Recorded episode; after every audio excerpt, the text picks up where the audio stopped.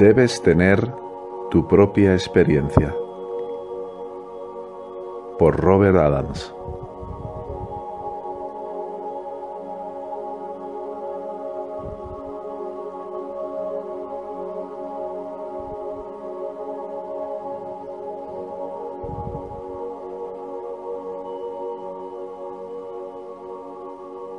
Les doy la bienvenida con todo mi corazón. Este cuerpo no presume que tenga algo nuevo que enseñarles. Me referiré a este cuerpo como yo, para abreviarlo.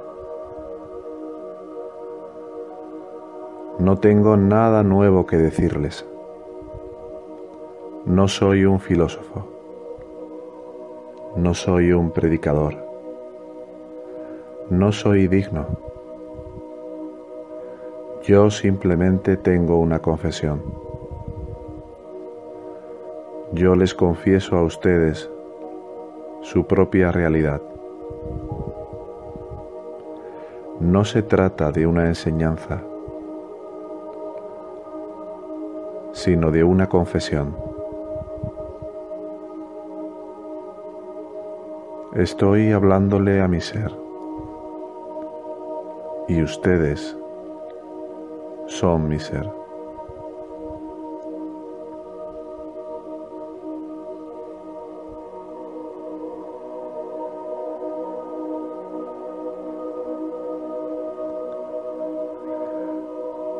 Ustedes son Sat Chit Ananda conocimiento, existencia y dicha. Ustedes no son el cuerpo o la mente. Lo que aparentan ser no es la verdad. Puede ser un hecho, pero no es la verdad. Un hecho es algo que aparenta ser verdad pero cambia. Ustedes no pueden ser lo que creen que son, porque cuando eran bebés eran completamente diferentes. Y cuando eran niños o niñas, también eran muy diferentes. Y como son ahora, es completamente diferente a como eran antes. En consecuencia, ¿cómo podrían ser el cuerpo? ¿Qué son? ¿Quiénes son? Sat Chit Ananda? ¿Qué es eso?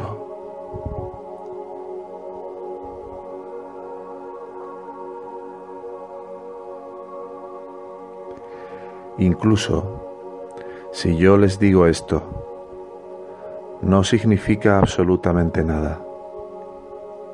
Ustedes deben tener su propia experiencia. No deben creer una sola palabra de lo que digo. ¿Por qué deberían creerme? ¿Qué sé yo? Yo simplemente les estoy confesando que son solo para Brahman, conciencia, dicha, ser, presencia consciente, inteligencia pura. Esta ha sido mi experiencia. No hay nada más. Todo lo demás es una experiencia de la mente, una apariencia, como la hipnosis. El mundo aparenta ser real. Lo mismo ocurre con un sueño. ¿Y qué es este mundo? Es como si acabaran de despertar de su sueño y siguieran recordando lo que soñaron. En el sueño fueron a lugares, se casaron, tuvieron hijos, envejecieron.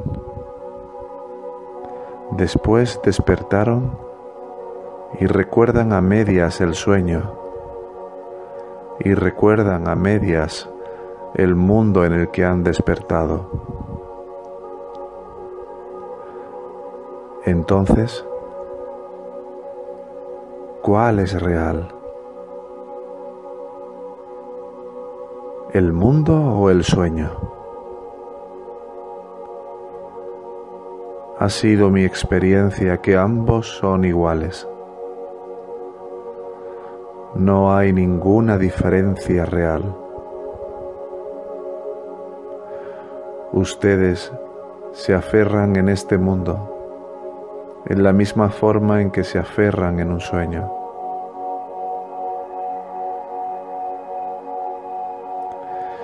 Si estuvieran soñando que van cayendo de una montaña y yo cayera junto a ustedes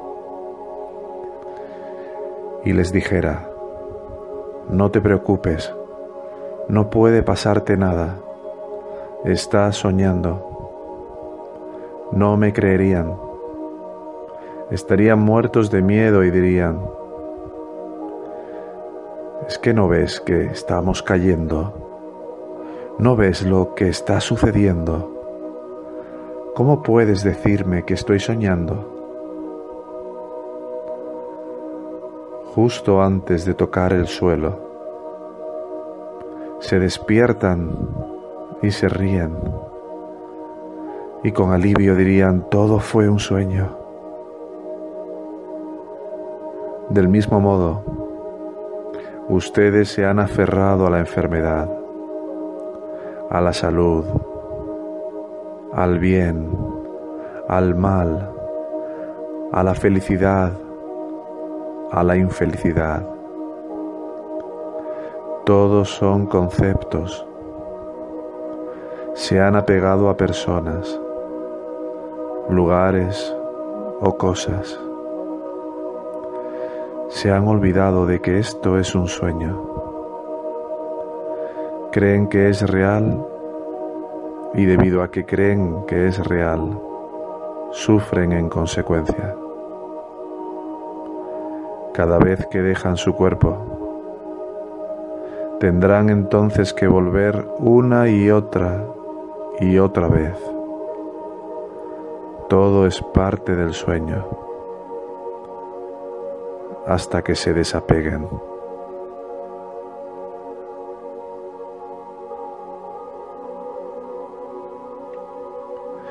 ¿Y cómo se hace?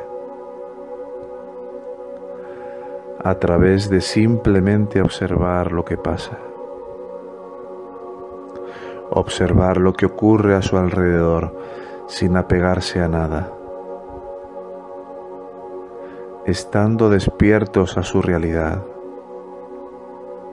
entendiendo que no son el hacedor. Todo lo que ustedes hacen ha sido predeterminado así será. Tienen que soltar mentalmente todo condicionamiento, toda objetividad, y tienen que aquietar su mente. Hagan de su mente un lugar apacible, como un lago de absoluta calma. Entonces, la realidad llegará por sí sola la felicidad llegará por sí sola. La paz llegará por sí sola. El amor llegará por sí solo. La libertad llegará por sí sola. Estas cosas son sinónimos. Suceden sin que ni siquiera tengan que pensar en ellas pero primero tienen que deshacerse de la idea de que yo soy el cuerpo o la mente o el hacedor. Y entonces todo sucederá por sí mismo.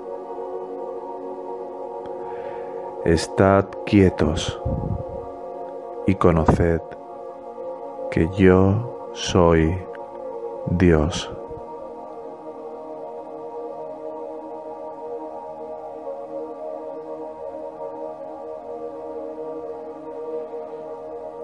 Había una vez una niña que nació en un prostíbulo y al otro lado de la calle, frente al mercado, había un predicador, un hombre santo.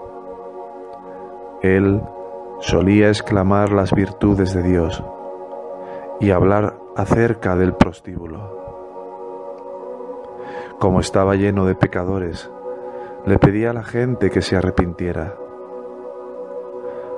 La niña creció en el prostíbulo y ya tenía 23 años. Solía asomarse por la ventana todos los días y llorar diciendo, ay, cómo me gustaría ser como ese hombre santo. Desearía ser espiritual de veras. Y se imaginaba a sí misma como una persona santa y así continuaba con su trabajo. Ambos envejecieron y murieron y llegaron con San Pedro para entrar al cielo. San Pedro le dijo al hombre, tú no puedes entrar, tienes que ir al infierno. Y a la niña le dijo, tú puedes entrar. Entonces el hombre santo que quedó atónito dijo, ¿por qué? Todos estos años he proclamado tu bondad y tus virtudes. Le dije a la gente que se arrepintiera. ¿Cómo puedes dejarla entrar a ella, que es una prostituta, y a mí me dejas fuera? Y San Pedro le dijo, Has sido un hipócrita. Te sentías muy digno. Hablabas demasiado y no decías nada. En tu corazón enseñaste que todos eran pecadores menos tú. Mientras la niña, en su imaginación, en sus sentimientos más profundos, siempre estuvo pensando en Dios. Por eso ella puede entrar. Tú no. El punto es este. No se trata de lo que digan. No se trata de lo que pregonen. Es lo que hay profundamente, profundamente en su corazón, lo que determina eso que les pasa no son los libros que leen, ni lo que estudian, ni las clases a las que asistan. Es sentarse en paz, profundizando cada vez más dentro de ustedes mismos, trascendiendo su mente y cuerpo hasta que suceda algo. Cuando surjan pensamientos, simplemente pregúntense, ¿a quién le llegan estos pensamientos? ¿De dónde provienen estos pensamientos? Sigan a los pensamientos hasta su fuente. Encuentren la fuente de sus pensamientos descubran que la fuente de sus pensamientos es yo. Sigan el hilo de ese yo hasta su fuente, preguntándose, ¿quién soy yo? ¿O cuál es la fuente del yo? ¿De dónde proviene ese yo? se darán cuenta que el pronombre yo es la primera palabra que fue dicha y todo lo demás es adjudicado a ese yo. Cualquier otra palabra, cualquier otro pensamiento, cualquier otro sentimiento o emoción, todo es adjudicado al yo. Yo me siento feliz, yo me siento triste, yo me siento enfermo, yo estoy bien, yo me siento pobre, yo me siento rico. Todo es adjudicado al yo. Si el yo se disuelve, todo lo demás lo hace y ustedes serán libres. Averigüen para quién hay un yo y descubran algo increíble. Descubrirán que yo jamás ha existido. Nunca hubo un yo. Descubrirán que nunca ha habido un yo. No hay tal cosa como un yo. Ustedes descubrirán que son el ser imperecedero, que nunca nacieron y que nunca podrán morir descubrirán que son omnipresentes, omniscientes, omnipotentes, que no hay otros, no hay mundo, no hay universo, no hay Dios, solo hay el ser. Todo esto es el ser todo lo que contemplan es el ser y yo soy es eso. Esto les dará una sensación de libertad, de dicha, de felicidad. No perderán su capacidad de estar conscientes. Cuando hablo de estas cosas, la gente cree que se trata de una completa aniquilación y que no queda absolutamente nada, que se funden en el gran océano del nirvana. Esto no es necesariamente cierto. Ustedes siempre serán conciencia, siempre serán inteligencia pura, porque esa es su verdadera naturaleza. Siempre serán dichosos excepto que comprenderán que no son lo que parecen ser. Su cuerpo aparentará seguir haciendo cosas, haciendo sus movimientos.